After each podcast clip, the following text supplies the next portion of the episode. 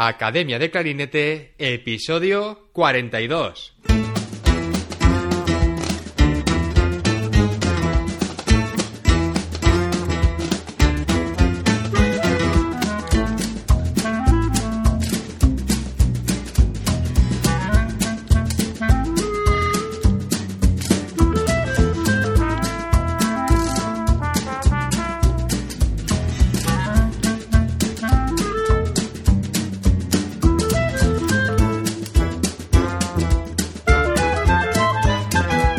Bienvenidos a Academia de Clarinete, el podcast donde hablamos sobre aprendizaje, comentamos técnicas, consejos, entrevistamos a profesionales y hablamos sobre todo lo relacionado con el clarinete. En este episodio tenemos como invitado a Óscar Fallos, clarinete solista de la Orquesta Filarmónica Bremerhaven en Alemania. Clarinetista de Picaña, Valencia, empezó sus estudios musicales en el Conservatorio de Torrent con Eduardo Ventura más adelante continuó estudiando en el Conservatorio Superior de Valencia y posteriormente hizo estudios de perfeccionamiento con el clarinetista Enrique Sapiña. Pero como cuenta en la entrevista, desde muy joven, a Oscar le llamaba especialmente la atención el sonido del clarinete alemán, y por eso más adelante decidió irse a estudiar un máster de clarinete a la Escuela Superior de Música, Teatro y Media de Hannover con el profesor Johannes Peitz. Durante todos estos años en Alemania, Oscar ha colaborado con diferentes orquestas, como la Ópera de Colonia, la Orquesta Filarmónica de la Radio de Colonia y como solista ha colaborado también con la Filarmónica de Dortmund, la Ópera de Hannover y la Ópera de Kassel, entre otras. En este episodio hablaremos de su etapa como estudiante y el camino hacia la búsqueda del sonido ideal, algo que le traía de cabeza cuando estudiaba en el conservatorio. Hablaremos de sus estudios en Hannover con Johannes Peitz, de cómo y cuándo decidió cambiar de clarinetes, sobre momentos de duda y lo que le ayudó a seguir adelante en estas situaciones, de cómo consiguió un práctico una contrarreloj en una orquesta alemana cuando estudiaba y por qué era tan importante conseguirlo en aquel momento. Hablaremos de pruebas a orquesta, de la cara B del mundo orquestal y algunas cosas que poca gente conoce del sector. Hablaremos de música de cámara y de muchas cosas más. Recuerda que en academiadeclarinete.com tienes a tu disposición clases grabadas en vídeo con ejercicios, técnicas, repertorio y todo lo que necesitas para mejorar como clarinetista. Descubre la sección de Masterclasses, donde tendrás la oportunidad de tener acceso a clases magistrales grabadas en vídeo con diferentes clarinetistas. Clases nuevas y nuevos profesores irán colaborando regularmente para hacer de esta academia un lugar de referencia y aprendizaje para toda la comunidad de clarinetistas de habla hispana. Y ahora sí, vamos a dar paso a la entrevista. Oscar, bienvenido al podcast. Un placer tenerte aquí. Pues nada, igualmente, David. Un placer estar por aquí y charlar contigo. Muchas gracias. Bueno, Oscar, eh, empieza por contarnos un poco eh, sobre tus inicios con la música y tu trayectoria para aquellos que no te conocen. Pues nada, como supongo que mucha otra gente, bueno, yo soy de Valencia, de un pueblo pequeñito, de Picaña, y pues nada, lo primero fue empezar en la banda de música del pueblo, y nada, pues desde ahí eh, se me asignó como el clarinete para empezar. Yo tampoco tenía la perspectiva de tocar nada en concreto. A ver, como cualquier nene, pues la batería y cosas de estas. Obviamente no era realista y, creo que fue mi madre en la búsqueda de pues, un instrumento que no fuera excesivamente caro. Pues el clarinete y tal, y, nada, ya así empezó la cosa. Muy bien. ¿Y, en qué momento, Oscar, decidiste tú que, querías estudiar música y querías dedicarte un poco más en serio a esto? Pues yo creo que la decisión real de, continuar con los estudios musicales vino antes de, empezar los estudios superiores. Porque antes más o menos iba haciendo todo, todo el proceso en paralelo, con, o sea, tanto durante la etapa de la escuela, el instituto, eh, pues claro, vas por la mañana a un centro, por la tarde al conservatorio y, como que no te enteras, ¿no? Vas, vas haciendo una cosa y la otra y, va pasando el tiempo y, no sabes muy bien lo que estás haciendo, no sabes si estás yendo al conservatorio porque quieres ser músico o estás yendo al conservatorio porque, porque te gusta realmente. No, yo no lo sabía, yo siempre sabía que tenía una conexión con la música, eh, no sé, como especial, los que me gustaba mucho, eh, tanto escucharla como, como ejercerla a, nivel de intérprete, pero hasta que no llegue al punto donde tienes que decidir de qué vas a estudiar, con la palabra estudiar en mayúsculas, yo no supe realmente si, si yo iba a dedicarme a la música o no. ¿Y qué recuerdas de esa etapa tuya cuando empezaste a estudiar el superior? ¿Cómo fue? Pues la etapa del superior fue, no sé, yo te, lo puedo describir como agridulce. Eh, porque, a ver, claro, yo estudié todo el grado medio en el Conservatorio de Torrente, en Valencia, con, un, genial profesor, Eduardo Ventura. Y, claro, yo era, como era alumno único, ¿no? No tenía un curso por arriba y creo que uno o dos por abajo, yo tampoco tenía estudiantes, o sea, no, tenía compañeros. Estaba como solo y no tenía tampoco ningún tipo de referencia. Entonces era como que yo iba a clase, y encima las clases también eran individuales y no tenía referencias. Esto de que eres bueno, eres malo, este toca más que tú, el otro menos, ¿no? En esas edades, la competencia. Y claro, pues yo llego al conservatorio y empecé a conocer a un montón de gente. Yo no sabía que en Valencia había tantos profesores eh, y conocía un montón de compañeros, ¿no? Compañeros reales de, de, clase. Entonces, en ese aspecto, pues genial, ¿no? Por primera vez, es como que se abre el campo social barra profesional estudiantil con otra gente donde yo puedo compartir también mis, mis no sé, mis dudas o mis, ¿no? Esto que tenemos todos los clarinetistas de... inquietudes y todo, sí. Exacto, en plan, boquillas o, ¿qué, estudios haces para estas cosas o para nosotros? Y para mí eso fue genial, yo no lo tenía y la verdad es que yo lo disfrutaba mucho. En Valencia también muy famosa la terraza, que yo no era, claro, no tenía tiempo hasta entonces. Entonces, por ese lado, pues muy bien, la parte social y todo. Y después, pues la parte académica, a mí me costó, me costó adaptarme mm, mucho. No sé si más de lo que debiese, pero me costó, me costó bastante. Cuéntanos, Oscar, eh, ¿qué, ¿en qué situación te encontrabas tú en aquel momento y por qué te costó tanto esa adaptación? Pues me costó porque, claro, yo venía de, yo venía de, no sé, de trabajar como un poco mis problemas clarinetísticos en privado, ¿no?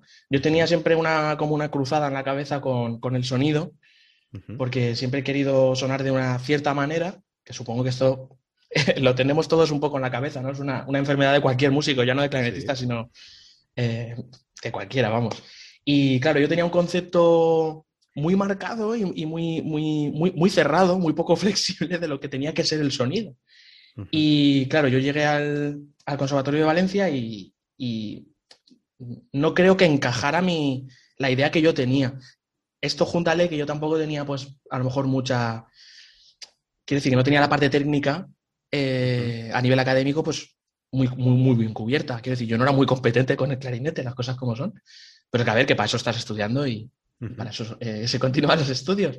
Pero era un poco mi problema. Yo pienso que esto no encajaba porque tú tenías que seguir por aquel entonces como un, patrón de, avance, ¿no? O sea, tenías que seguir por el camino y mi cabeza no iba por ese camino, aunque mis dedos lo intentasen, pues era la dificultad que yo tenía. y, y Oscar, durante esa etapa, ¿llegó algún momento en que pensaste en que esto no era lo tuyo o pensaste eh, en dejarlo? Mm, no, la verdad es que no. O sea, sí que, que si yo soy una persona también que me va a la cabeza bastante rápido, entonces sí que seguro que en algún rebote de estos mental, eh, de frustración o lo que sea, dices, joder, me voy a dedicar a hacer otra cosa o, o, o no sería más fácil si hubiera, o sea, estas cosas sí, pero el dejar el clarinete por, porque la situación sea adversa, la verdad es que no. no nunca se me ha pasado por la cabeza. Y, Oscar, eh, cuando terminaste eh, tu etapa en el Conservatorio de Valencia, eh, ¿qué decidiste hacer luego? Pues a ver, yo es que acabé y yo no sabía qué había pasado. o sea, sinceramente, yo había acabado cuatro años de estudio y como te he dicho, había conocido un montón de gente maravillosa, la verdad, que aún tengo contacto con, muchos de ellos, compañeros de clase a día de hoy, y yo realmente no sabía qué, había pasado. Quiero decir, yo no tenía sensación de ser yo más competente con el instrumento, al, igual que te digo que cuando pasó el grado medio yo decía, vale, eh, ahora tengo un instrumento de verdad, eh, esto puedo hacerlo, esto no, eh, yo cuando acabé el superior, yo lo único que tenía era una sopa en la cabeza increíble, entonces yo no sabía qué hacer porque no tenía tampoco ninguna perspectiva, era como que después de hacer el superior tenía la sensación de, de que, claro, lo que yo tenía en la cabeza no podía ser, ¿no? Un poco. De que el sonido que yo iba persiguiendo, la manera de tocar y esto no, no iba a poder ser porque, claro, clarinete francés, mi concepción del sonido, que es, así como un poco más tirando alemana o austríaca incluso, pues eh, claro, me decían, ¿dónde vas con esto, no? Con clarinete francés en la cabeza y además yo tocaba con material completamente estándar y tal. Entonces, ahí fue un momento que, yo me planteé por primera vez el, la posibilidad ¿eh? de, no ser intérprete. Entonces, pues nada, me hice el, antiguo CAP, el, máster de secundaria, para, dar clases de, como, profesor de música en algún instituto.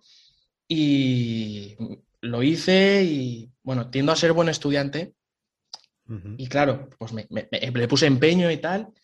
Pero creo que fue el momento de hacer las prácticas de esto cuando me di cuenta que, que yo la música la veía de, otra manera.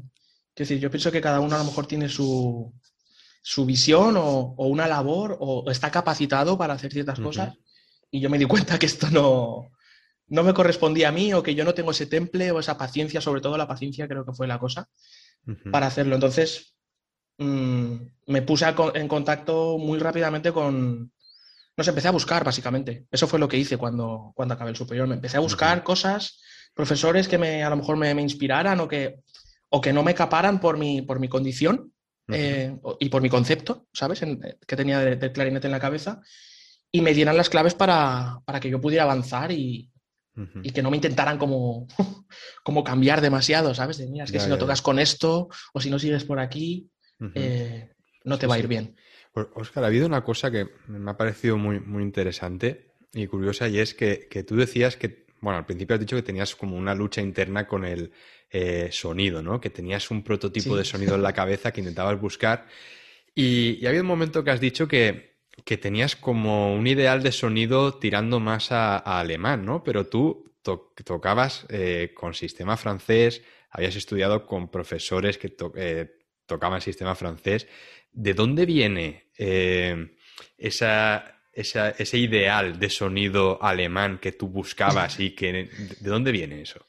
Pues la verdad es que sí, que tienes toda la razón. Todos los profes que he tenido han tocado todos con, sistema francés y claro, ya te digo que vengo de las bandas y todo el mundo con clarinete francés. Yo tocaba clarinete francés.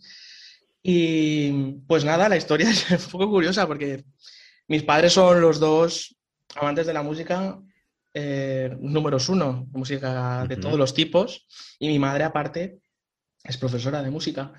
Y yo siempre recuerdo cuando, cuando era pequeño, pues eso, en casa, pues no sé, cuando los momentos que estábamos en casa o yo, llegaba ya después de conservatorio o lo que sea, pues siempre estaban mis padres escuchando música bien, bien de volumen y siempre eran pues orquestas, creo yo, pues recordar Berliner Filarmónica, eh, la, Filarmónica de Viena, eh, la Camerata Salzburg, o sea, era como todo orquestas que casualmente pues eran o de Alemania o de Austria.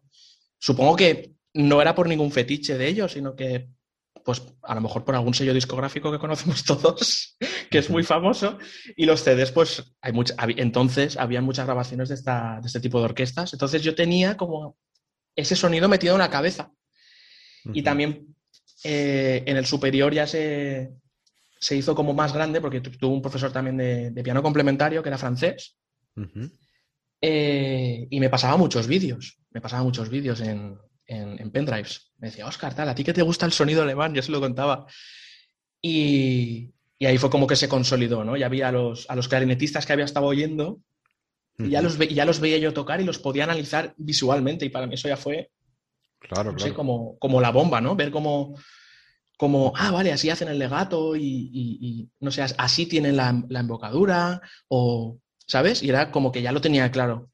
Venía de ahí un poco. Sí, sí, muy interesante todo esto, Oscar, ¿eh? porque cuando empezamos a escuchar nuestras primeras grabaciones, claro, al principio mm, no pensamos en esto, no identificamos, por lo menos yo al principio me acuerdo cuando era joven, yo escuchaba un clarinete y no sabía eh, si era eh, sistema alemán, francés, ¿no? Simplemente escuchas y, si suena bonito o no. Y me acuerdo, claro, que muchas veces escuchaba a, Sabine Meyer, ¿no? La tenía como referente y, luego, claro, poco a poco con los años mm, vas empezando a diferenciar más, vas identificando, ay, pues mira, este suena más brillante, esto suena más así, esto suena más de esa manera. Pero claro, al principio tienes razón con eso, porque tú vas creando una concepción sonora en tu cabeza y quieres a lo mejor sonar así, de esa manera, porque te gusta ese sonido, pero claro, eh, el clarinete, los materiales que tienes, nunca te lo van a permitir. Eso es. Tendrías que estar haciendo o forzando tú mucho, ¿sabes? De, Con tu fisionomía para buscar ese tipo de sonido, pero que realmente los materiales, claro, no, no, estaría sonando de la, lo más natural posible. Claro, por eso te digo que, además, o sea, 100% de razón que tienes. Eh, yo pasé por ese proceso también de, pues eso, como intentar replicar lo que escuchaba, ¿no? pero claro, yo no tenía la herramienta correcta. Entonces, ¿qué pasa? Que automáticamente yo más, a lo que más me llamaba de la escuela esta era, pues el sonido oscuro, ¿no? Redondito, como todo muy estable.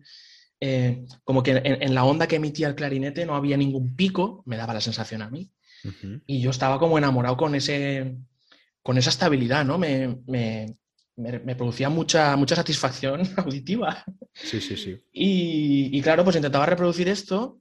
Y, claro, hay, parámetros físicos que ya tuve que estudiar luego para entender la naturaleza de mi problema, como hay conceptos como un tubo parabólico o, un tubo cónico o un tubo cilíndrico, cosas de estas, que yo entonces, obviamente, como tú dices, yo no lo sabía. Cuando yo escuchaba un CD de Sabine Meyer, yo cuando era pequeño, para mí era un clarinete igual que para ti y seguramente para todos. Claro. Pero ya cuando ves vídeos, cuando ves, no sé, ya ves alguna portada, ¿no? En aquella época que había CDs físicos, ves alguna portada y dices, uy, esta señora lleva un clarinete llaves raras, ¿de qué marca será, no? Eh, pues ahí, ahí empiezas como a, investigar también un poco sobre tu propio instrumento, que me pareció también eh, una parte pues, muy necesaria de, cualquier clarinetista. O sea, yo en el superior, de hecho, teníamos una asignatura de, investigación del repertorio del clarinete y tuvimos que investigar pues, a los grandes de clarinete de, antes, ¿no? A Mühlfeld y todos estos. Y claro, ahí es donde te enseñan también que antes los clarinetes que sí tenían tantas llaves o que se estaban construidos de este material o tal. Y claro, yo desconocía totalmente, totalmente el campo, así que fue una época de, mucho investigar y cagarla, lo, te iba a decir el 80, pero creo que me quedo corto, el 90% de las veces. Sí, sí, probando material, ¿eh? en plan, gastando cañas más duras, porque claro, yo asociaba sonido más oscuro a, dureza, ¿sabes? A, subir, ¿qué gastas? ¿Cañas del, del 3? Pues del tres y medio. Es que aún no me suena oscuro, claro. ¿Cómo va a sonar oscuro? Si es que no suena oscuro siquiera, es la, construcción de este Pues del 4. Y claro, llegaba a hacerme daño, incluso sí. Claro, y eso, pues, todo lo, todos los contras que tiene, ¿no? Pues a lo mejor creas más tensiones, empiezas a lo mejor a apretar la embocadura porque la caña no es la que le va a esa boquilla. Eso es, sí, sí. Bueno, o sea, empiezas, empiezas, a forzar por todos los sitios y lo sufre, lo sufre el cuerpo y lo sufre también tu mente, porque yo me acuerdo bueno, de muchas cosas. Yo he tenido eh, muchos dolores durante, durante aquella época, ¿no? Eh, por forzar, porque yo también pensaba, a ver, si es que apretas tú mucho en general, pero luego ya no los he tenido, así que está comprobado que la lucha contra el clarinete eh, es, un, es un como, como una alarma, ¿no? Que te tiene que hacer pensar si realmente lo que estás haciendo va en la buena dirección o no. Y a mí esto me vino mucho más tarde, tengo que decir. Sí, sí. Yo creo que esto es muy importante, Oscar. Y, ahora, ahora mismo, fíjate, me viene a la mente una anécdota de. A mí, hace muchos años eh, había un clarinetista que, que, me gustaba mucho, me, sigue gustando, ¿no? Pero eh, tenía unas grabaciones en, en, internet y había una que para mí eh, era, era referente, ¿no? Y, y siempre escuchaba esa, esa grabación, tal, de esa versión. Y, se dio el caso de que una vez en, claro, yo, intentaba, yo estaba estudiando, yo era joven, intentaba imitar ese sonido de ese clarinetista, ¿no? Porque era, respetado, eh, y yo, claro, pues yo quería sonar como él. Y, Y en una masterclass, que, donde él era el profesor, coincidí con él y, hablando de esa grabación, oye, y la grabación esta que tiene, está, dice, no, no, no, no, no, no escuches esa grabación. Dice, la caña era, eh, me iba fatal. Eh, además, esa, esa, versión tuvimos que recortar fragmentos porque eh, el clarinete empezó a, a, pitar por culpa de la caña. O sea, para que vean que yo, tenía ese concepto de me tiene que sonar así como a él. Y él era, o sea, me decía, no, no, no escuches esa, esa grabación porque es lo peor que puedes hacer, imitar ese sonido porque la caña estaba muerta, no vibraba era lo peor. O sea, eh, con esto pues quiero decir la, importancia, ¿no? De no, no intentar imitar el sonido de nadie, eh, porque no sabemos con qué materiales tocan y no sabemos las circunstancias en las que están ese día, porque a lo mejor hasta la persona a lo mejor no está bien físicamente ese día o está enferma y, no está rindiendo al máximo y pensamos que, esa grabación puede ser de referencia simplemente porque ese clarinetista eh, sea famoso. Claro, es que entran en, juego muchas, muchas cosas. Yo pienso que, claro, esto es una, discusión muy, muy extensa sobre procedimiento. Hay gente que además también te lo resume muy fácil, ¿sabes? Según con, qué, mm. con quién hables y según de qué generación sea, que haya tenido más, menos contacto con según qué maneras de tocar, te va a hablar de este tema de una manera o de otra, ¿sabes? Como, mira, si estás en esto, lo que tienes que hacer es tocar con lo que te den y sacar lo mejor de cada momento con el material que tengas y luego ya, cuando si eso, ¿no? Eh, ya te plantearás tú, ¿sabes? A mí me decía mucho de pequeño, ya cuando seas, ya cuando tengas tu trabajo, ya mirarás, ya mirarás a ver lo que te funciona y lo que no. Pero yo, que, bueno, he ido a través de un proceso de, bueno, de, de autoexploración, donde he tenido que aprender no todo yo, porque yo no aprendo de la nada, quiero decir. yo he ido como nutriéndome de gente y de fuentes distintas para, para saber lo que yo necesitaba saber en cada momento, ¿no?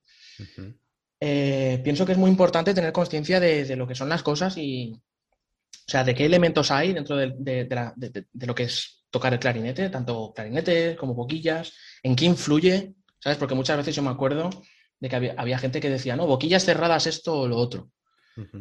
Eh, boquillas abiertas no porque tal, o sí porque tal.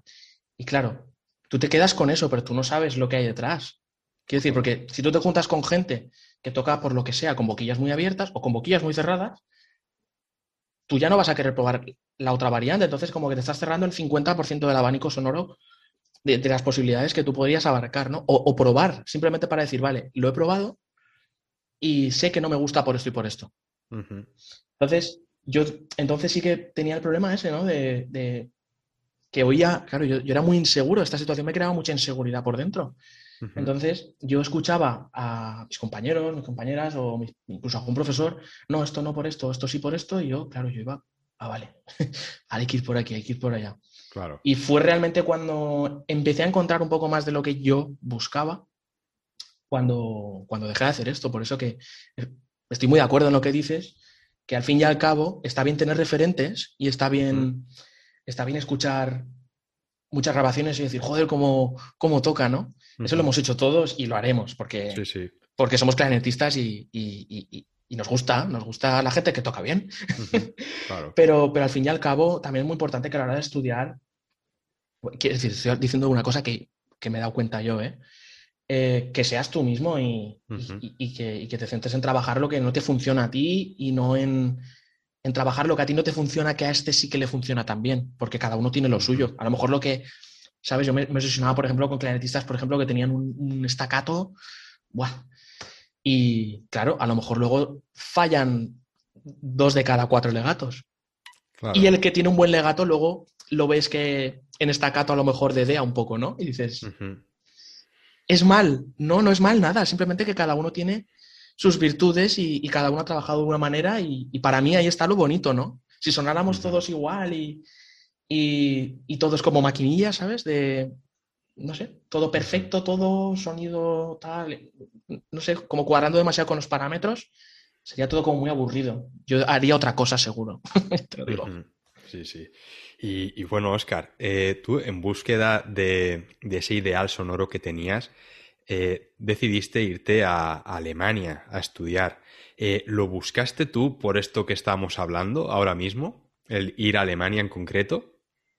Sí, o sea, tuve un profesor entre el superior y, mi salida de, de, España para estudiar, pues que me dijo, pues eso es que sí, que si mi concepción sonora tenía la dirección aquella, pues porque no intentaba ir en esa dirección. Yo también físicamente, ¿no?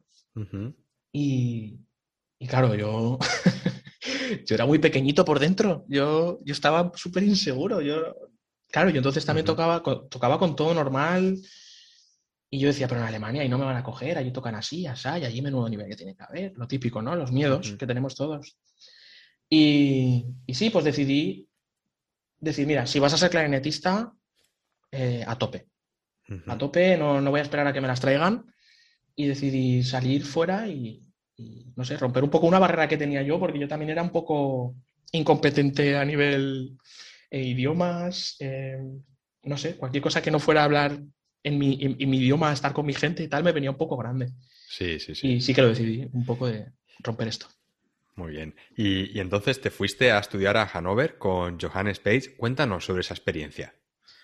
Bueno, pues la experiencia, la experiencia fue muy enriquecedora en general. Eh, aprendí por primera vez en mi vida muchos conceptos que yo no, que yo no conocía del clarinete, o sea, cómo realmente funciona, qué relación hay entre embocadura, apoyo, entre los pulmones, el diafragma, cómo funcionan los órganos, dónde están, cómo son de grandes. Eh, esto que dice, no, hincha por atrás, y a ver, el pulmón tal es así, porque el pulmón, no sé, empecé a, como a, tener un poco de, base científica y todo ordenadito por puntos, muy alemán todo, muy estructurado, sobre lo que es el, o los factores que influyen en tocar el clarinete y, eso, pero vamos, eh, muy, mucha exigencia, esto también lo aprendí. Eh, el nivel de exigencia de, estudiar en Alemania fue muy alto.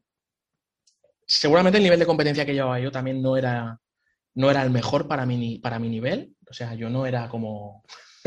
no, iba yo sobrado, ¿sabes?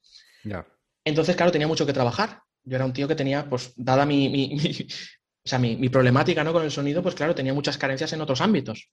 Te conocía mucho de, muchas cosas que mi profesor me decía, vale, muy bien que te sepas todo el mercado de boquillas, pero luego, claro, esto tienes que, saberlo. Entonces, por ese aspecto, también agridulce, muy duro, muy duro. La entrada, sobre todo a, un país nuevo, con gente nueva, clima nuevo, el norte de Alemania también. Yo que soy de Valencia, de la, de, la costa, pues imagínate el cambio, ¿no? Llegas en un agosto y en tres meses estabas ahí a menos 18 grados y yo no sabía qué hacer, no sabía dónde meterme, no sabía cuántas veces echarme encima.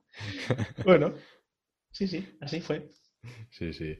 Y, Oscar, ¿cómo fue eh, ese cambio de sistema educativo? ¿Qué, diferencias veías tú con, el conservatorio, eh, con la programación que había allí en el conservatorio y con la que tú estabas acostumbrado, familiarizado? Pues vi un cambio eh, cualitativo, te lo voy a decir así, bastante grande. Bastante grande cualitativo. Y te voy a decir por qué. Porque, mm, no sé, yo venía como, yo estaba como un poco desamparado también. A lo mejor, ya te digo, tenía una problemática un poco inusual para, aquella, para, para el nivel de estudios que yo estaba en Valencia. Pero sí que es verdad que yo fuera vi la adaptación curricular perfecta a cada individuo. Yo eso no lo conocía. Eh, quiere decir, que el profesor te coja y te ponga un libro que le acaba de poner, o sea, yo estaba, por ejemplo, haciendo un máster y a mí me ponía eh, técnica de nivel de, eh, segundo semestre, por, ponerte un ejemplo. O sea, yo tocaba la misma técnica que, alguien que estaba acabando primero o empezando segundo de superior. Y estudiábamos juntos y teníamos mucho contacto, no estaba como separado, no iba por, como por cajones. ¿Sabes? yo, por ejemplo, recuerdo mis estudios de, de, aquí en España, pues entonces, es que estás en primero, en segundo, tercero. Nosotros efectivamente también estábamos en máster, primer semestre, segundo, pero hacíamos audiciones juntos, nos juntaban en cámara a uno de, no sé, de un nivel más superior con uno inferior y tocábamos y aprendías, ¿sabes? De la frescura de los que vienen debajo y, tú también aprendes a relajarte un poco o aprendes conceptos nuevos de alguien que entra nuevo y dices, ostras, ¿esto qué es? Entonces, el sistema también lo veo muy centrado en tocar, por otro lado. Se tocaba, en, en, Hannover al menos, tal y como está montado em, el tema, es muy de tocar. O sea, se toca mucho en clase. Eh, el profesor también siempre toca contigo, que te lo voy a nombrar como cosa positiva. Después también hay muchas asignaturas de, conjunto de clarinetes, eh, música de cámara con cuerdas, música de cámara trabajando repertorio contemporáneo, que a mí me encanta. Me encanta tener la posibilidad ¿no? de trabajar, yo qué sé, cosas muy bestias a nivel compositivo eh, en los estudios, ¿no? Estas son cosas que yo tenía asumido que, bueno, esto ya cuando ya eres profesional ya, ya se trabaja. Y no, no, te enseñan a perder el miedo a cierto tipo de piezas y sobre todo a entender el repertorio, a que le pierdas el respeto. Muy interesante y aparte también hay eh, un par de asignaturas de orquesta, una más centrada como son encuentros, tipo orquesta joven, y otra tipo lecturas de obras. Y son dos orquestas distintas que había en, el, ahí en el conservatorio.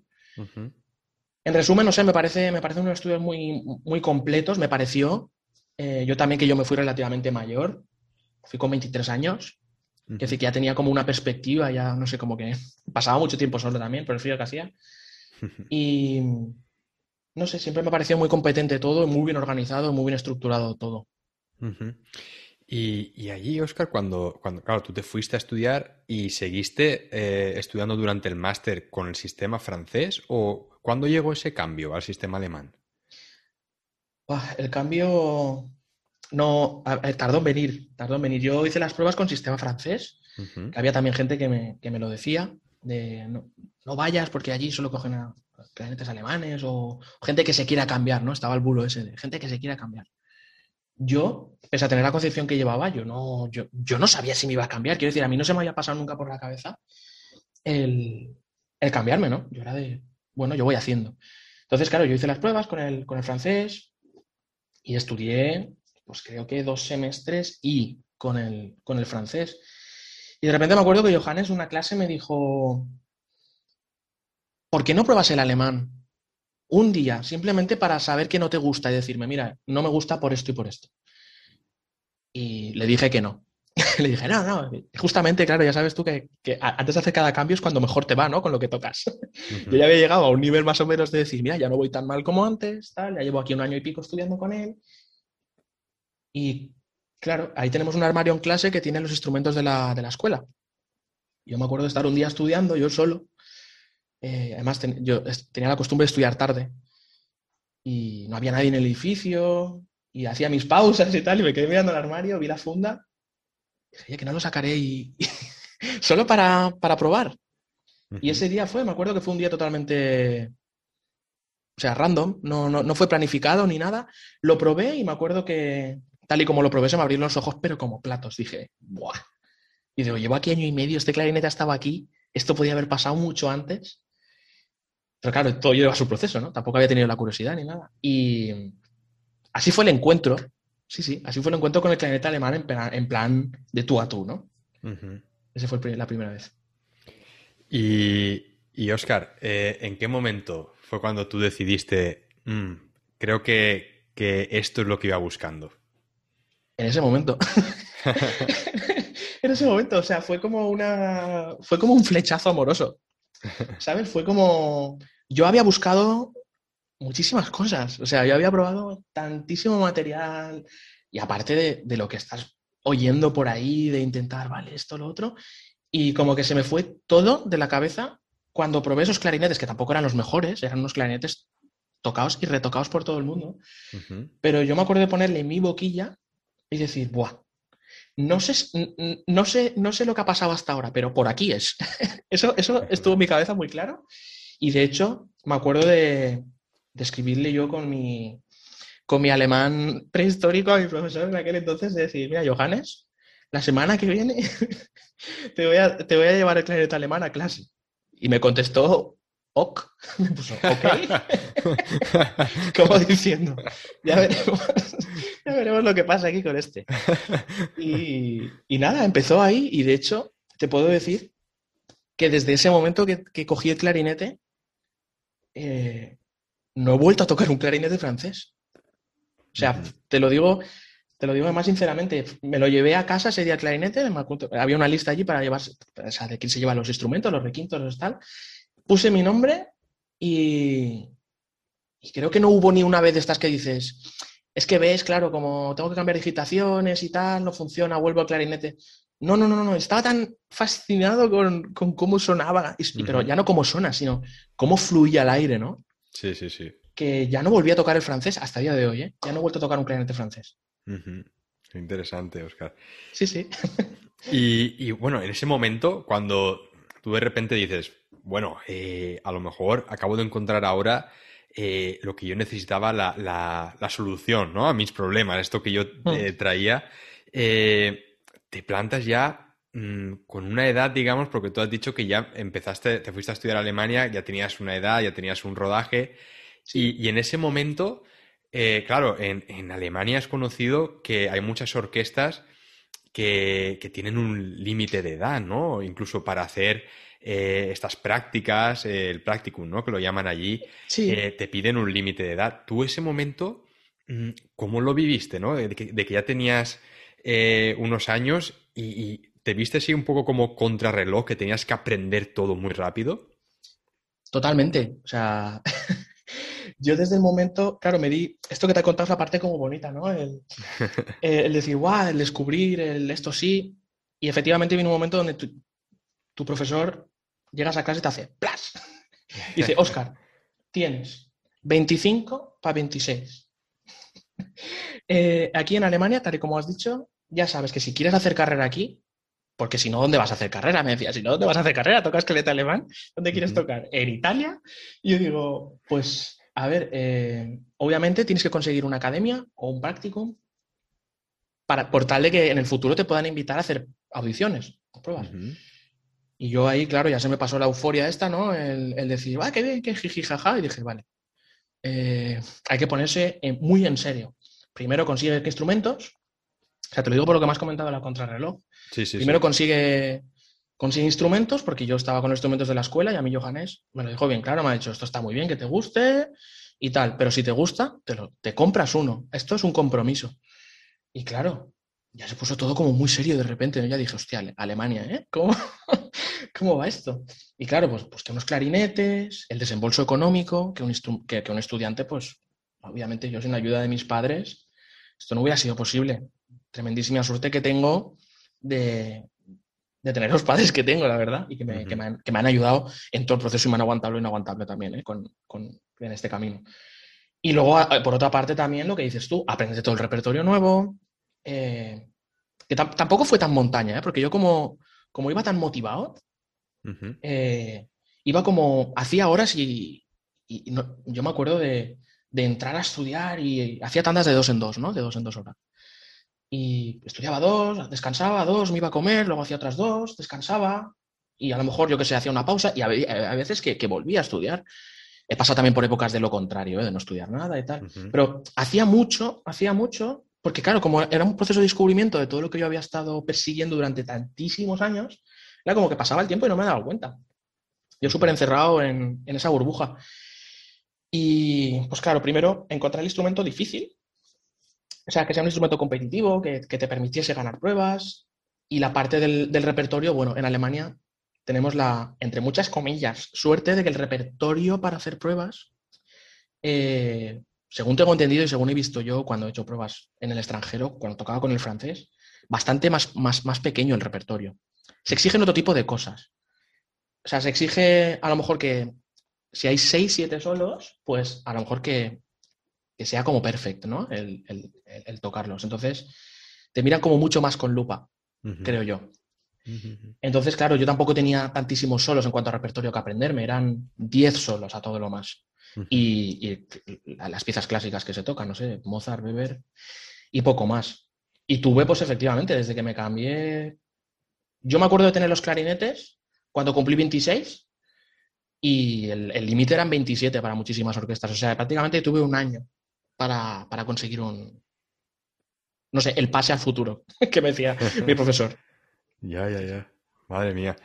Pues, pues sí, ¿no? Me, imagino cómo sería esa etapa de, como hemos dicho antes, ¿no? De contrarreloj total. Sí, mucha, mucha presión también, o sea, eh, por, eh, a nivel psicológico. yo me acuerdo, empecé a experimentar, ya cuando eres consciente, ¿no? De que estás haciendo, o sea, que te estás preparando muy mucho para un momentito, eh, donde te van a juzgar y vas a tener gente ahí, ¿no? Como digo yo, con, las gafas así un poco bajadas y con, la libreta de a ver dónde falla y cuándo falla, a ver cuándo lo podemos tirar. Y eh, empecé a tener contacto, pues eso, con, ansiedades y, con, no sé, con desequilibrios un poco psicológicos derivados de, todo el estrés y la presión que tenía en la cabeza, ¿no? Es decir, todo esto que he pasado se puede ir al garete si no consigo esto en un periodo de tiempo que a lo mejor, también te digo, que me estaba poniendo yo esa presión eh, encima y a lo mejor no hubiera conseguido ninguna plaza y, o sea, ningún, ninguna práctica ni ninguna academia y me hubieran invitado luego a cualquier prueba también. Pero claro, era como el filtro por el que me estaban haciendo pasar o que me, o que me hacían creer o... que, hay un poco de esto, ¿eh? Quiero decir, no te estoy diciendo que sea mentira. Es muy importante esto en Alemania. Y, Oscar, eh, ese año, durante ese año, eh, tú, claro, empezaste ya a hacer pruebas, ¿no? Para conseguir algún practicum. Sí, lo que pasa es que, claro, debido a... Había muchas orquestas, por ejemplo, yo estaba pues, flipado, ¿no? Con la, con la Filarmónica de Berlín y tiene la, la Karajan Academy, ¿no? que es como la, academia de la, de la, orquesta. Yo estaba, madre mía, claro, ahí estaban los clarinetistas que, que, que, con los que yo me fijaba muchas veces, ¿no? Y yo decía, esto sería genial, tal. Claro, eh, me había pasado de edad. Eh, no sé qué otra orquesta también me había pasado de edad. Entonces, solo me quedaban orquestas que, hacían pruebas hasta los 27. Claro. Y, yo ya me veía como racaneando, ¿no? claro, claro. Y, tú mismo vas aumentando la presión porque cada vez te ves más cerca del límite y te vas agobiando más. Sí, pero yo me acuerdo también de. O sea, tuve tres pruebas. no hubieron muchas pruebas aquel año justamente y yo decía, madre mía, madre mía, porque yo los años anteriores que yo no tocaba cañete alemán, siempre veía compañeros de clase, me voy a hacer pruebas de academia, me voy aquí, me voy allá, no sé qué, no sé cuántos, y de repente me cambio yo y digo, joder, tío, yo también quiero hacer muchas pruebas. Y, no, no, hubo. Aquel año me acuerdo que pues que fue en febrero, hice las primeras pruebas que hice con clarinete alemán, las siguientes eran en noviembre. Imagínate, con un verano de por medio, la preparación mental, ¿no? ¿Con qué cara haces tú unas pruebas en noviembre y luego o sea, en, febrero, y luego te pones otra vez a estudiar para saber que a los meses tienes una pausa de tres meses y tienes que estar súper a punto porque en noviembre tienes otra prueba. Y luego tenía la última prueba que me dejaban ya hacer por límite de edad, que se pasaba del límite, eh, al enero del año siguiente. Y esas eran las tres oportunidades que yo tenía, no tenía más. Ya, ya, ya. Y, y Oscar, cuéntanos, ¿cómo fueron esas dos experiencias en ese año, en esas pruebas que hiciste? Pues como todo lo que te estoy contando, agridulce. pues nada, o sea, la primera, claro, yo ahí fue donde llevaba yo la preparación más bestia que yo he llevado para ninguna cosa que yo he hecho en mi vida. O sea, claro, todo lo que te he contado, ¿no? La presión, tal. Había estudiado un montón a nivel espartano, ¿eh? O sea, levantarme pronto, yo que soy vaguísimo y poco disciplinado además para estudiar. Eh, pues me hacía horarios, me lleva, inauguré una libreta eh, para apuntarme todo, lo que avanzaba, lo que, o sea, lo llevaba toda rajatabla, no, lo siguiente, me grababa, eh, tocaba para compañeros, que esto también te lo remarco, ¿eh? si no hubiera tenido los compañeros que tuve en Hanover, no sé, hubiera sido muy distinto todo, creo yo. ¿eh? O sea, tuve mucha suerte de coincidir con, especialmente dos o tres de ellos, que, que bueno, fueron muy importantes para el desarrollo de, como clarinetista, ¿no? Entonces, la primera prueba fue un, desastre. un desastre. O sea, me acuerdo de ir, allí y decir, vale, Oscar, yo solo me decía, Oscar, tranquilo, lo tienes. eso que te dices cuando estás en la mierda, es decir, lo tienes todos eh, bajo control, ¿no? Y, entré en la habitación y bueno, se me fueron los dedos, eh, me equivoqué de posiciones, o sea, metí posiciones de clarinete francés en clarinete alemán, que encima es gracioso porque hay uno en concreto que es Fa en clarinete francés, si la, si, si haces la posición en clarinete alemán, es un Fa sostenido. O sea, que si hubiera sido, que sé, por lo menos que sale una tercera o algo de esto, más, más alegre para el oído. Pero no, no, te sale ahí, paf. Y, y, me pitó, empecé a temblar, a sudar frío, me acuerdo, salí con la camisa. Bueno, lo pasé fatal y toqué fatal y me fui a casa deprimido. Estuve pues, tres o cuatro semanas luego metido en la cama sea, metido en la cama cuatro semanas, ¿no? Pero estuve como. No quería coger el clarinete. Eh, muy mal, muy mal. Sí, sí. Y luego, de hecho, estuve hasta. No sé, como muy piano, piano, tocando una horita, ahorita al mía, ahorita y media al día durante bastante tiempo, la verdad. Claro, porque no eran unas pruebas, ¿sabes? Era como... Claro. Eh, tenía tres tickets, uno ya no está. Y encima no es que haya tocado bien y no haya funcionado y bueno, cogemos esto para la siguiente. No, no, es que la había cagado, pero bien. Claro, claro, claro. Y, bueno, y entonces, Oscar, eh, ¿cómo enfocaste la siguiente prueba que tenías a la vista, que era en noviembre? Pues aquí es donde entraron en, contacto mis compañeros, los salvadores. Eh, me dijeron que lo que necesitaba yo era relajarme, que yo era muy exigente y que trabajaba demasiado duro y que iba como muy cegado, ¿no? Em, y decidí, pues, relajarme. Que yo suena así como, oye, fácil, yo no sabía relajarme. O sea, yo vivía en, permanente estado de alerta desde que llegué a Alemania, tanto por, por el idioma, que hay gente que se lo ve hecho y es súper abierta y no sé, yo a lo mejor soy un poco más reservado para esto. Y claro, el idioma, la gente, el clima, eh, el profesor que me daba mucha caña, eh, lo, del clarinete, todo, no sé, estaba como muy en alerta en general. Entonces me dijeron, Oscar, relájate, a deporte, céntrate en otras cosas, búscate un hobby, no sé, lo típico, ¿no? desvincúlate un poco, que tu vida no sea el clarinete y las preocupaciones de esto, ¿sabes? Porque yo también te lo digo, que en, aquella época era 24 horas al día instrumento. Yo acababa de estudiar, me iba a casa, grabaciones. Y yo me apuntaba, lo que has dicho tú, ¿no? De antes, me escuchaba el CD de fulanito de fulanita. Ah, vale, vale, vale, vale. Y yo me hacía mis, mis mapas mentales. Ah, tocará con esto. Ah, es que toca así. Me hacía dibujos incluso de la boca. Bueno. Y me decían, esto tiene que parar. Entonces, pues, me centré en los siguientes meses en un par de ellos en estudiar lo que te he dicho, pues es una horita, dos al día, y el resto del día, pues, trabajo mental, trabajo mental, mezclado con deporte, intentando, no sé, disfrutar un poco y desvincularme. Y me costó. Da mucha pena lo que te estoy diciendo, porque es como, no sabías vivir, pero es que era así, era así. Y eso era lo que no funcionaba precisamente. Lo que me, lo que me falló en la prueba de, en esta prueba primera que hice, fue yo creo que más la mente que, que lo otro, porque yo preparado iba de sobra. Y, Oscar, ¿dónde fue esta segunda prueba en noviembre y qué pasó? Pues fue en la Ópera de Colonia, en la Corte Orquesta. Eh, y claro, yo me acuerdo que empecé con el, con el plan ya en serio. Dije, mira, no tiene ningún sentido empezar antes de verano, después de verano. Fueron en noviembre las pruebas y yo empezaría pues en, en septiembre tranquilamente. Pero me acuerdo de ir muy a saco. Me acuerdo de ir muy a saco.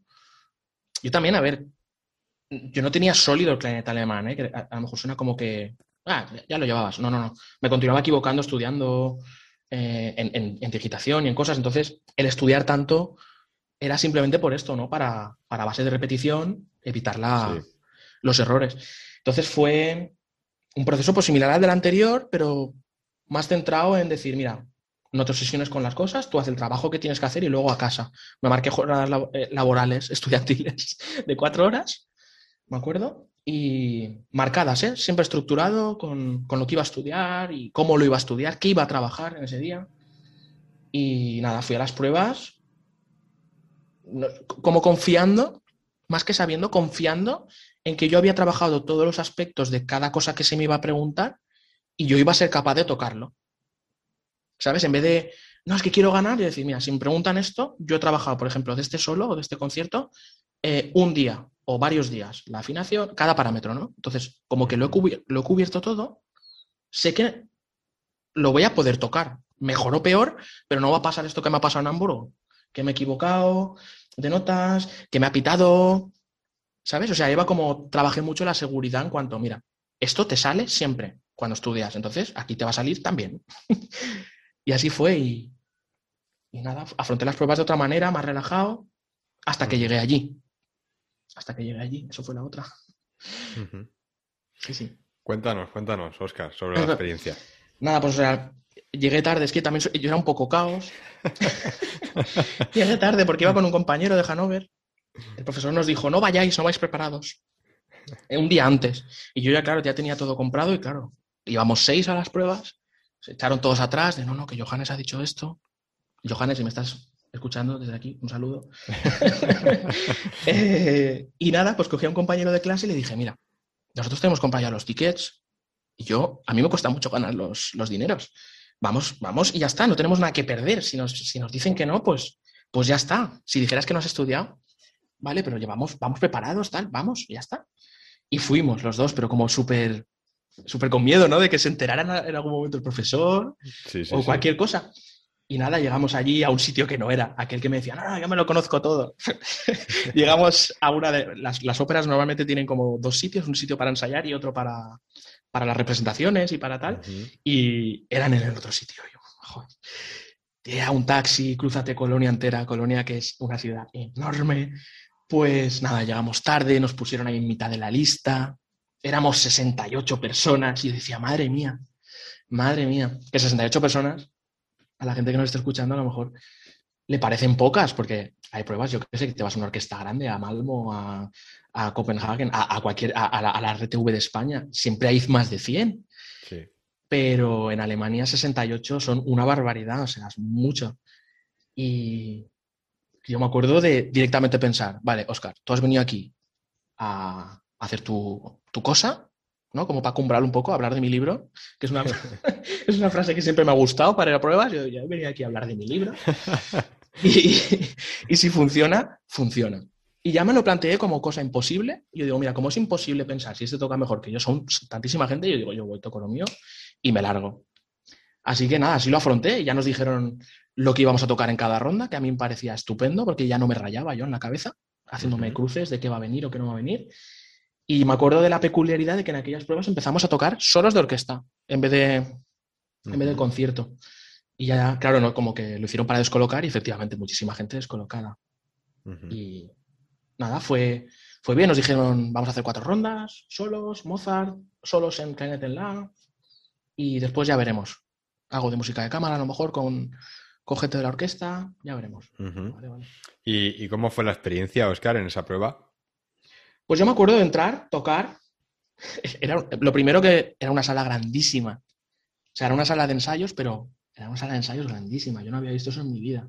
Me acuerdo de quedarme mirando y aquellos me vieron que estaba mirando y se, como que se sonrieron diciendo, este chaval. y, como que ya me puse un poco nervioso cuando vi que, no, que estaba en una prueba.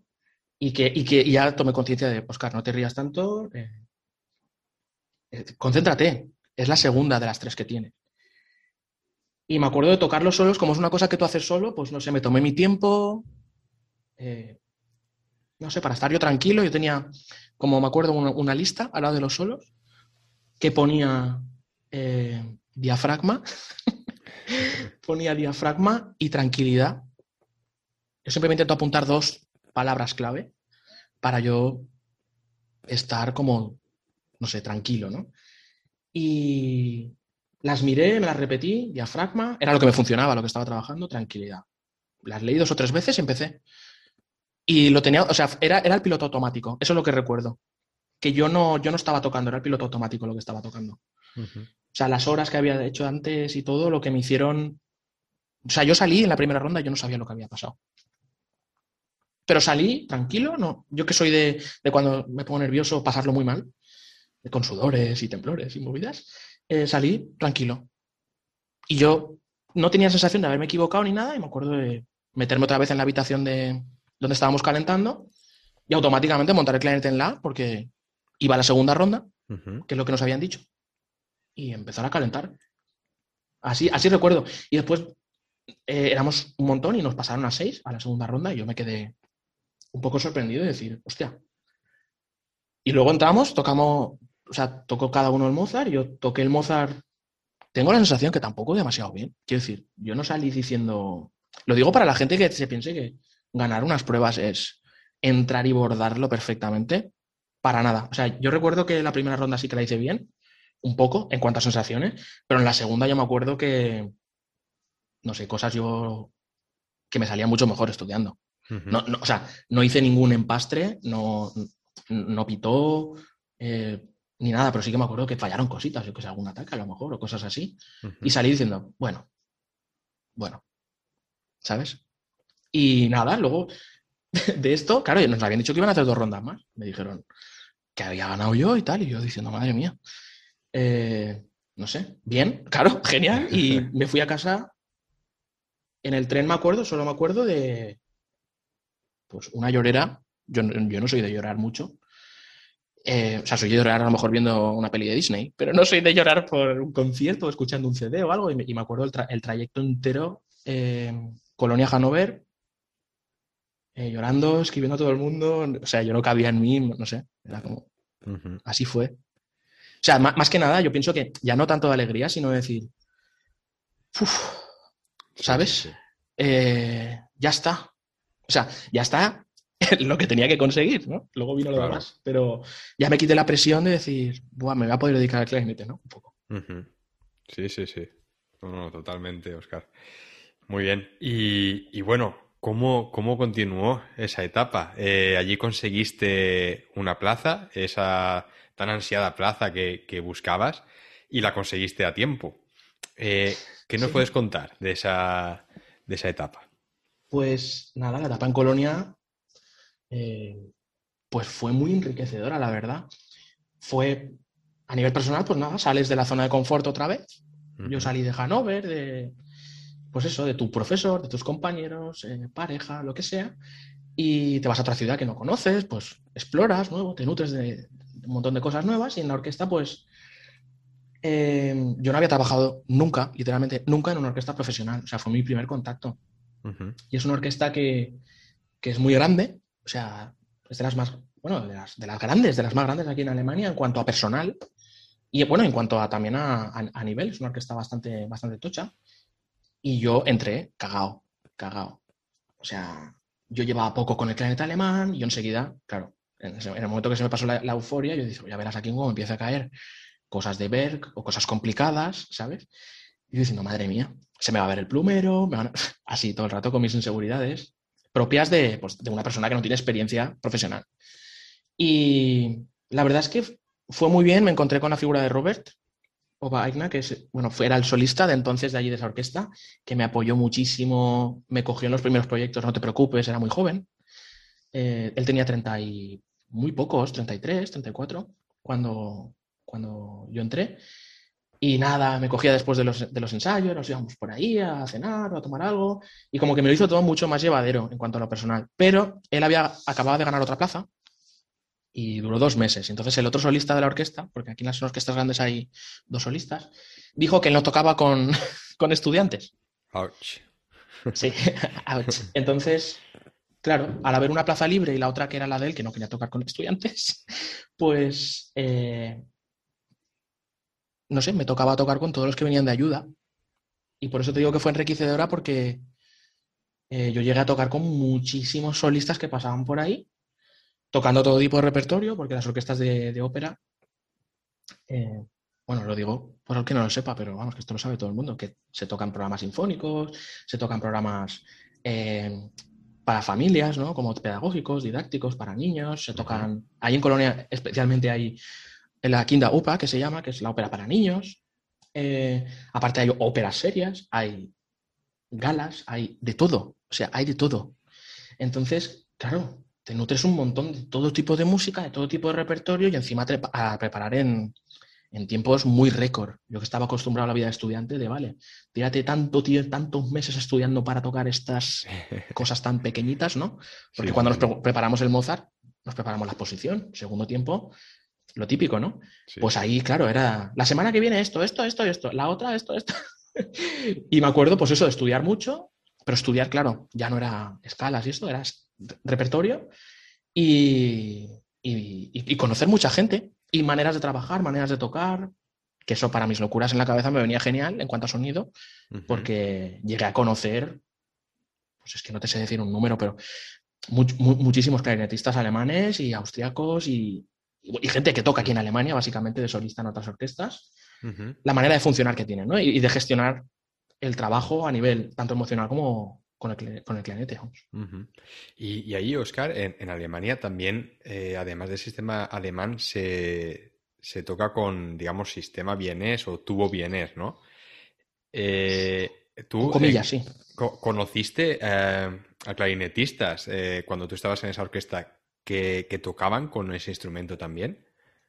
Sí, o sea, yo era, si te digo la verdad, eh, yo sabía obviamente que había eh, clarinete vienés y tal, pero entonces era como, sabemos todos que en la Filarmónica de Berlín la mayoría llevan tubo vienés o clarinete vienés, eh, o con boquillas vienesas, tal, eh, pero yo, o sea, como que desconocía un poco el tema, ¿no? Estaba como que me acababa de, acababa de pegar el salto al planeta alemán y estaba muy cerrado con, eso, ¿no? Para intentar masterizarlo un poco. y, sí que es verdad que a, través de que te viene alguien allí a tu lado a tocar y dices, uy, este no suena como los demás. Y miras el clarinete y dices, espera un momento, este clarinete ya no es lo que conozco yo, porque no es lo mismo en francés. En francés yo siempre veo como muchos armatostes, muchos avalorios que le puedes meter al clarinete, ¿no? Como que los clarinetes están muy adornados, unos de oro, con estas barriletes, Los clarinetes alemanes son simples. Se ven muy pocas veces complementos en cuanto a campanas y eso, y, te los conoces visualmente la mayoría de ellos. Y hay, aparte hay poco mercado, quiero decir, hay pocas marcas comparado con, con, con, otro mercado, ¿no? Como puede ser el francés. Entonces, claro, yo miraba y preguntaba, yo, claro, yo hacía de estudiante curioso, ¿no?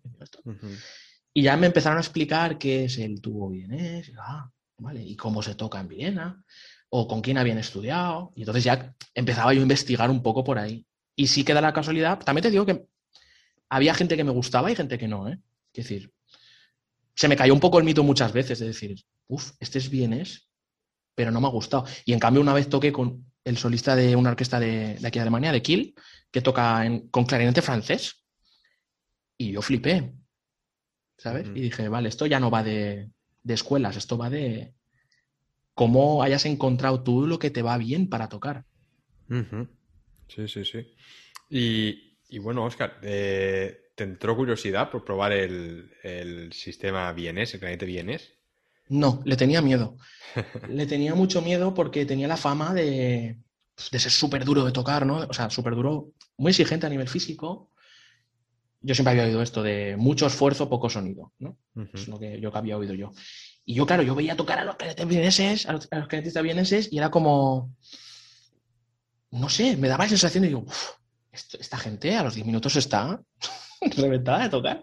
Y yo era como de, vamos, vamos a, poco a poco, ¿sabes? Te acabas de cambiar, tal. Entonces no tuve realmente una curiosidad en, aquel momento de, probar nada más ni nada. Aunque sí que había gente que me decía, mira, lo típico, ¿no? Tengo aquí boquillas, si quieres probar, tal. Esto también va con el clarinete alemán, tal.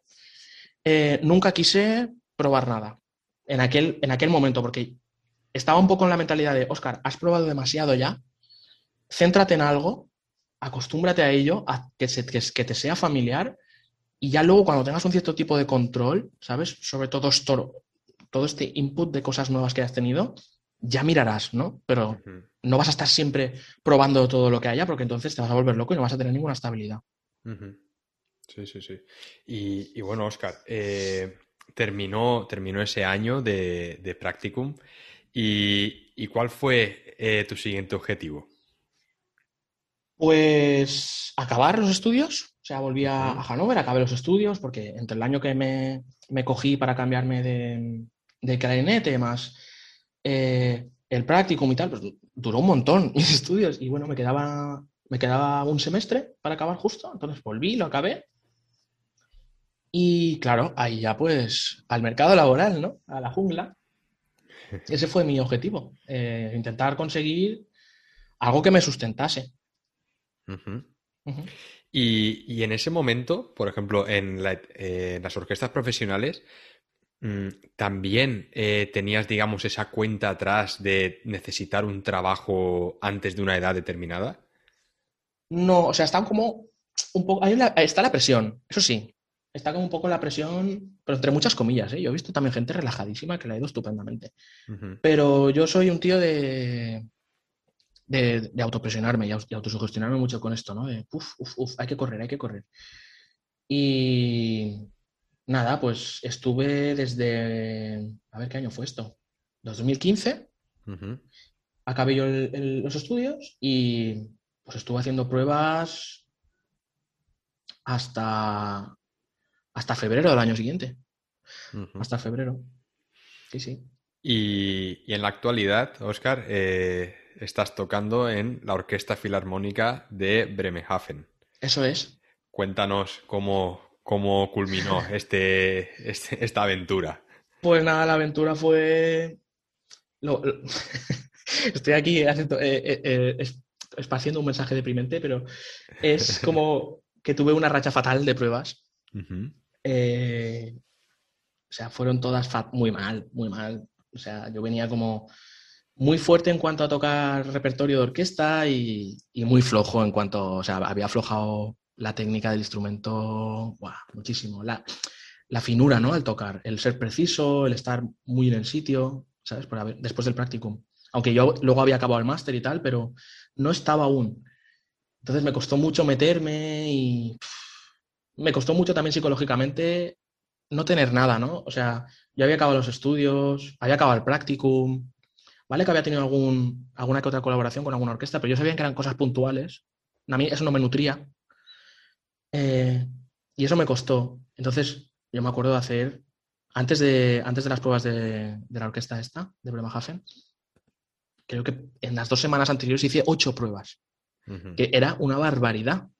Te cuenta que cuando lo del practicum hice tres en un año para practicum y aquí en dos, tres semanas, no sé si hice ocho o nueve incluso. Claro.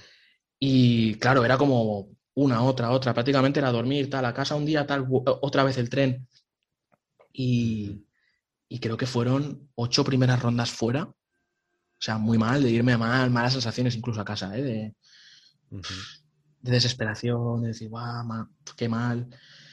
Y, y, en la última, me acuerdo, me acuerdo de la anécdota, ¿no? Yo siempre lo cuento, que estaba pues la que entonces era mi pareja, y yo le decía, no quiero ir, no quiero ir a la prueba, que me van a dar otra vez. Y aquella, a ver, ya, ya te has inscrito, te han invitado, eh, está relativamente cerca de Hanover el sitio, coge el tren, y yo estaba en la cama y, ya llegaba tarde, otra vez. y, y, me acuerdo que me cogí eh, la tableta de chocolate, que siempre me la llevo a todas las pruebas. Me cogí la tableta de chocolate de los clientes y me tuve que ir por, porque me obligó, me obligó y me fui. Yo no quería ir, ¿eh? Y llegué tarde, me volvieron a poner el último. Eh, tuve que pedir disculpas. Bueno, pero ese día llegué tarde porque no quise ir, o sea. Fue una cosa como una experiencia poco chunga, hace un tiempo de muy complicado aquí en Bremerhaven. Y las pruebas, yo las toqué enfadado, me acuerdo, que fueron mis últimos estadios con clarinete alemán y estaba, estaba en la fase de asco, o sea, de no funciona nada como yo quiero. Eh, yo estaba muy insatisfecho, o sea, como que lo que yo buscaba no lo encontraba. Y me acuerdo de tocar las pruebas enfadado conmigo mismo, de decir, esto así no puede seguir, Oscar, tal, tal, tal, tal. Y funcionó, no sé cómo, David, o sea, te lo digo sinceramente. Iba preparado y todo, pero, pero bueno, y intento ser muy sincero eh, también. Quiero decir que te podía haber dicho, guau, estupendo, pero la verdad es que yo estaba muy frustrado y, y, de hecho me salí de las pruebas y, y, salí contento, la verdad. O sea, cuando me dijeron que has ganado, tal, yo, hostia, claro, no puedes estar no contento, ¿no? ¿Cómo vas a ser tan, tan, tan, no sé, arrogante o mezquino incluso? Yo estaba contentísimo, pero yo sabía que yo tenía que hacer un cambio preciso para, para yo estar a gusto conmigo mismo. Sí, sí. Pues muy curioso todo esto que nos cuentas, Oscar. La verdad que, interesante también, ¿no? De cómo después de tantas pruebas, incluso tú, al no tener las mejores sensaciones en esa prueba, al final, mira, eh, ganaste, ¿no? La plaza. Me parece muy importante para la gente que escuche este punto, porque igual que yo lo pensaba, lo pensaba mucha gente de hay que ir y tal, tal, tal. Yo pienso que en el momento que eres tú mismo, eh, las cosas empiezan a verse mucho mejor desde fuera, ¿no? Y incluso cuando estás súper perdido, como en esta, última ocasión que te he contado, si tienes el trabajo detrás que lo, que lo respalde y tal, puede llegar a funcionar, o sea. Sí, sí, sí. No, la, importancia de, una buena preparación, ¿no?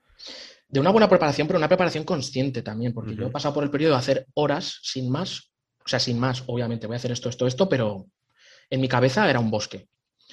O hacer horas sabiendo dónde vas, para qué y cómo quieres ir es muy distinto, es muy distinto. Yo es el punto que más, no sé, más importante vi en el proceso. Sí, sí.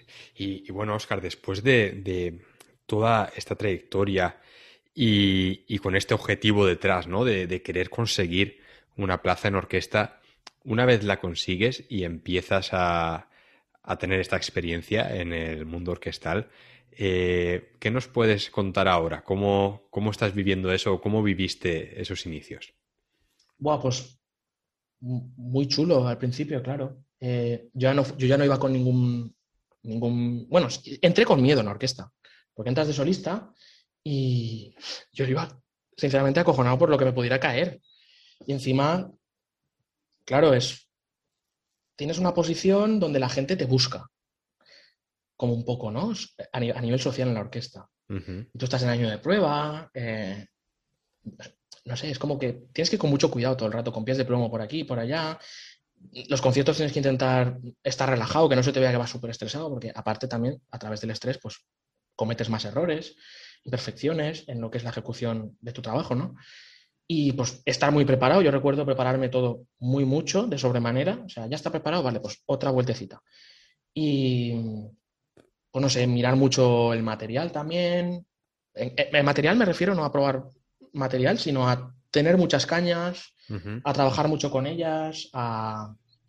No sé, yo tenía cuatro o cinco cajas, estaba obsesionado con que se me iba a romper la caña o iba a perder la caja, no sé, cosas así. Entonces, trabajaba mucho el concepto de la seguridad escénica, en cuanto a, vale, estate tranquilo, si te cae algo difícil solo tienes que estudiártelo, el tiempo que tengas, porque ese es el problema de las orquestas, muchas veces los, los timings, que son un poco cortos, y el repertorio, que cuando entras, pues no tienes nada preparado, te cae una ópera que, que, es que la ha tocado todo el mundo, que trabaja aquí en el gremio, y tú no la conoces. Entonces, pues había parte a veces un poco de estrés, pero lo recuerdo, lo recuerdo chulo también, porque no sé, mis compañeros también son fantásticos aquí en la orquesta, en todos los sentidos. Mi cuerda, por ejemplo, es, estoy, estoy, estoy encantado con, mis compañeros. Me, apoyan muchísimo y me dejan hacer también, me dejan hacer, así en general, me dejan hacer. Y la verdad es que, no sé, satisfecho, así, con interrogante al final, satisfecho. Porque también hay cosas que dices, mm, hay cosas del trabajo también que, que no son lo que pensabas, obviamente. ¿Cómo qué? Pues no sé. Eh, o sea, obvio que sé, pero no sé por dónde empezar, porque yo tenía la, profesión como muy mitificada, ¿no? Como, guau, esto toca en orquesta, esto es la hostia, esto, guau. La hostia, a ver, yo adoro mi trabajo, empiezo por ahí, adoro mi trabajo y me encanta, pero tiene sus partes malas que tienes que saber antes de meterte, quiero decir, tienes tus partes que son rutina, donde ya no hay magia, tienes tu... Es como en cualquier trabajo, pero claro, yo es que yo estaba haciendo música toda la vida porque para mí no era un trabajo. O sea, yo estaba haciendo horas estudiando porque me encantaba descubrir, ¿no? Me encantaba... Yo siempre tenía la imagen en la cabeza como eh, un explorador de estos que va por la selva con el gorro de, ¿sabes? Con un machete, así, paf, paf, cortando, cortando ramas para ir, no sé a dónde va, pero yo voy cortando ramas. Pues ese he sido yo.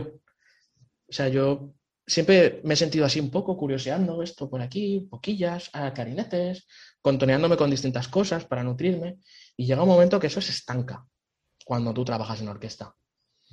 Eh, obviamente, eh, energías nuevas cuando viene un director nuevo, cuando viene un, una solista o un solista nuevo, eh, repertorio, muy bien, pero es que llega un momento que las cosas empiezan a repetir,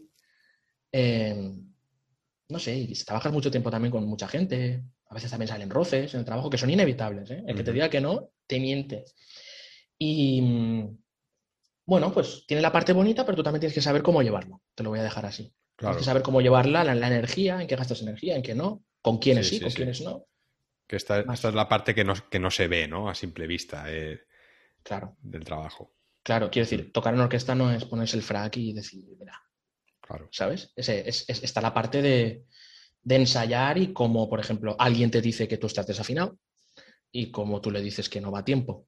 Que son cosas eh, normales, pero son las cosas que según de quién vengan, de qué manera, pues te pueden hacer la rutina un poco difícil, pero que sea en todos los trabajos igual, David. O sea, esto claro, claro. es así, pero que, al final esto sumado con rutina, a veces, muchas veces tocar lo mismo y, todo, pues dices, bueno, pero que es un trabajo que vamos, eh, yo no lo cambio por nada, ¿eh? el, de trabajar en Sí, sí, sí.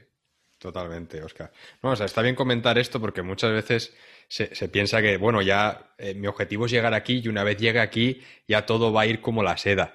Y no, no es así, no es así. También eh, eh, hay días buenos, hay días malos, hay compañeros que tienen el día torcido, a lo mejor uno te dice una cosa y no te lo dice de la mejor manera, te enfadas, o sea, pasa exactamente como en cualquier tipo de trabajo. Exactamente. al final es el, es, el punto a donde yo iba, ¿no? Que hasta ahora no era un trabajo, porque era como todo muy bonito, te vas cogiendo lo que quieres, y llega un punto que sí es un trabajo. Y ese punto a mí me costó el, el de decir, sí. hay días que realmente te tienes que olvidar y, ir y tocar. y, ya está. Hay veces que te tocan cosas que no te gustan, que no te atraen o tal, que entra todo dentro de la profesionalidad, obviamente, pero hay momentos que se hacen duros, porque en las, orquestas de, ópera eh, se caracterizan porque vamos súper cargados en cuanto a la jornada laboral es, larga y hay muchos ensayos, hay muchos servicios mensuales. Entonces, muchas veces sales de una ópera, sales de tocar Bohem y a los dos días tienes que empezar un programa sinfónico y luego te cambian y tienes que tocar un programa para niños. Y luego, ¿sabes? O sea, como no tienes tiempo para tú adaptarte mentalmente a cada tipo de repertorio y, meterte, ¿no? En él. Sí, sí, sí. Entonces, muchas veces no vas tan preparado como tú quisieras y no sé, estás tú como un poco diciendo, qué lástima no haber tenido una semanita entre, entre esto y esto, ¿no? Sí, muy, bien, Oscar. Y una cosa, además de, bueno, de tu trabajo en, la orquesta, eh, ¿aprovechas también para hacer otros proyectos y tocar música de cámara o tienes algún proyecto de alguna grabación de CD? Pues sí, la verdad es que, mm, bueno, ahora, claro, tiempos difíciles, ¿no? Pero sí, sí. siempre he intentado hacer toda la música de cámara que, he podido. O sea, empecé en Alemania con, con, una, fundamos un cuarteto de, clarinetes en Hannover. Aprovechando que éramos dos valencianos allí, dije, pues a ver, habrá que, habrá que traer la formación clásica valenciana. Para vida a esto, sí, sí. Claro, aquí todo, todo cuartetos de cuerda, pues venga, hacer arreglos aquí de Piazzolla y pasarlo. Claro. Y mm, empecé ahí y entonces como que descubrí, no sé, me parece que una de las grandes virtudes del clarinete alemán es, es esa, ¿no? Que hay mucho repertorio específico de cámara para él y había mucho que explorar, entonces me puse, me puse, me puse y siempre que puedo toco música de cámara, o sea, música de cámara de cualquier nivel, me encanta la contemporánea. De hecho, he trabajado, por ejemplo, con el, con el ensemble Minimaler de Berlín muchísimo y hemos, hemos grabado un par de CDs, hemos, hemos grabado arreglos, por ejemplo, de, de la Mer, eh, o sea, trabajos orquestales reducidos para una plantilla muy reducida de músicos entre 9 y, eh, entre 9 y 12. Y eso por un lado, y luego también, eh, pues en Francia, por ejemplo, hay, unas jornadas de, música de cámara que siempre, pues desde hace unos años me vienen invitando y eso, y, se trabaja por repertorio más clásico, ¿no? En plan clarinete, clarinete, o sea, quinteto, de, quintetos, por ejemplo. La mayoría de veces que he ido son quintetos. Cada año uno, pues el Brahms, Weber, Mozart, el Classic. Y, y nada, siempre intento estar como muy activo porque me parece que al trabajar en orquesta muchas veces se, pierde la perspectiva de, del empaste a pequeña escala, de la, de la finura armónica, de, estar más, más, más, despierto y más tener más contacto con, la gente a, un nivel más, más puro y más, más intenso, ¿no? Me encanta esa sensación. Sí, sí. muchas veces he escuchado a, músicos de orquesta que llevan muchos años tocando que a veces cuando tienen un programa de cámara o un recital con piano, que, respiran aliviados y, han llegado a decir, por fin voy a poder hacer un poco de música, ¿no? Claro. Es que aquí pasa una cosa, David, creo yo. Eh, yo conozco a muchos también en, esta situación y también va por la parte de que estábamos hablando antes, ¿no? La, cara B de la orquesta. Eh, que tú, claro, tú no tienes siempre la libertad que tú quisieras. Claro. Es decir, tú a lo mejor un solo que te preparabas para hacer audiciones es así en tu cabeza y de repente viene un director y te dice, asá. Claro. Entonces, claro, ahí dices, no sientas en la lucha típica, ¿no? Eh, pero si esto así no va a ser, esto es así. Ay, mira, que mi profesor si te escucha. Bueno, las típicas cosas que no funcionan, el diálogo interior este que tenemos. Sí, sí, sí. Entonces, claro, si esto va una encima de otra, una encima de otra, ¿sabes? Muchas veces te puede llegar a frustrar. A mí, por ejemplo, yo no lo veo así porque yo intento enriquecerme. Yo siempre estoy de, bueno, pues hoy se rezade, pero distinto. ¿Sabes? No como lo haría yo, pero tampoco estoy tocando yo solo, estoy tocando aquí con la orquesta y estoy formando parte de un producto más grande. Entonces, no está mal tampoco probar nuevas cosas, pero hay gente que sí que, sí que le fastidia mucho porque son como muy de su ideal, sobre todo aquí en Alemania, que van las cosas como muy rectas. Entonces, si no van las cosas como ellos quieren, se frustran mucho y la única manera que tienen es, pues, eh, pues eso, tocar música de cámara y, y aplicar un poco sus propios métodos. A mí la música de cámara me, me produce satisfacción, no por eso, que también, pero por la energía, por la energía. Es como, no sé, tocar, tocar mirando a compañeros a los ojos, que muchas veces en orquesta, ¿sabes? Estamos en posiciones que no, que ves o, el cogote, o, a uno le ves un, trozo de, del pelo, ¿sabes? A través de la tril. Sí, sí, el contacto visual, eh, esa conexión, ¿no? Sí, a mí, quiero decir, yo también llevo la cruzada, que ya se me oye que soy un tío que hablo mucho, que tengo mucha energía y todo esto.